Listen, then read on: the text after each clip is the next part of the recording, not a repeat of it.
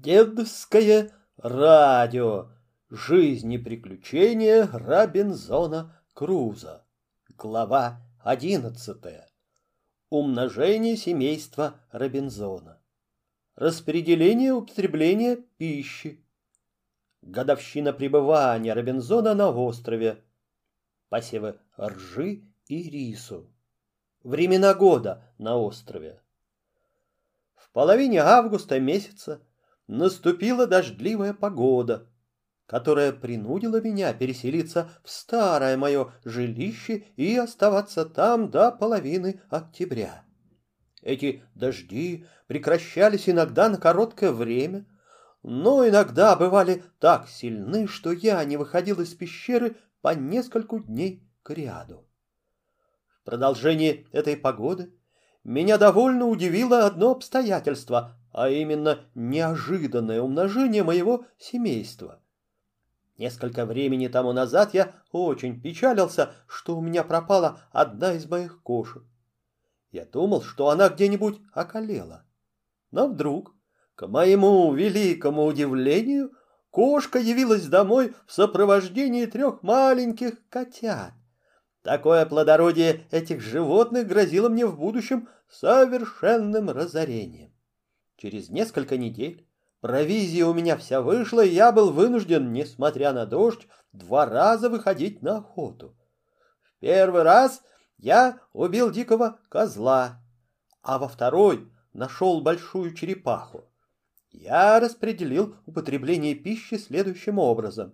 Вместо завтрака съедал кисть сушеного винограда, в полдень утолял свой голод куском жареного козьего мяса или черепахи, Супу я себе не готовил за неимением никакого горшка или другого подобного сосуда. А за ужином довольствовался двумя или тремя яйцами черепахи. 30 сентября исполнился ровно год моему пребыванию на острове. Я сосчитал зарубки на моем календарном столбе, и число их было 365. Этот день был проведен мною благочестиво, постей и молитве до самого заката солнца. Потом я съел один сухарь и кисть сушеного винограда и окончил этот день молитвою, как и начал его, пошел спать.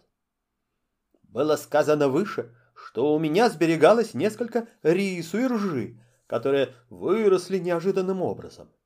Мне казалось, что время в конце дождливой погоды должно быть в этом климате самым лучшим для посева — а потому я вспахал небольшую часть земли деревянной лопатой, разделил эту часть надвое и на одной половине ее посеял семена. Поле свое я разделил на две части, потому что посеял только половину всех зерен из той предосторожности, что, может быть, время, выбранное мною, окажется неблагоприятным для посева.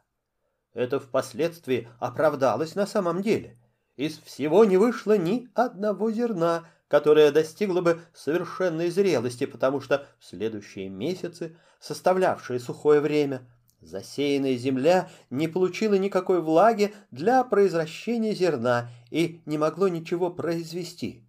Когда же настали дожди, то в продолжении их, хотя и выросли колосья, но были чрезвычайно слабы и вскоре погибли. Первый посев мой не удался, и я впоследствии сделал другой в феврале месяце, незадолго до весеннего равноденствия. Этот посев был очень удачен.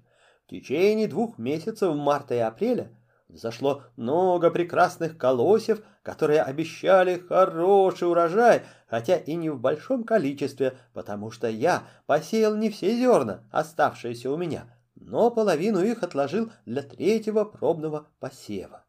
Опыты, которые я делал, научили меня, наконец, как и когда именно должно было сеять.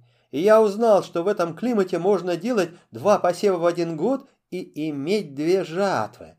От этих наблюдений мой календарь улучшался все более и более, я теперь знал, что на моем острове можно было разделить времена года не на весну, лето, осень и зиму, как это делают в Европе, но на время дождливое и на время сухое, которые идут одно за другим последовательно в следующем порядке.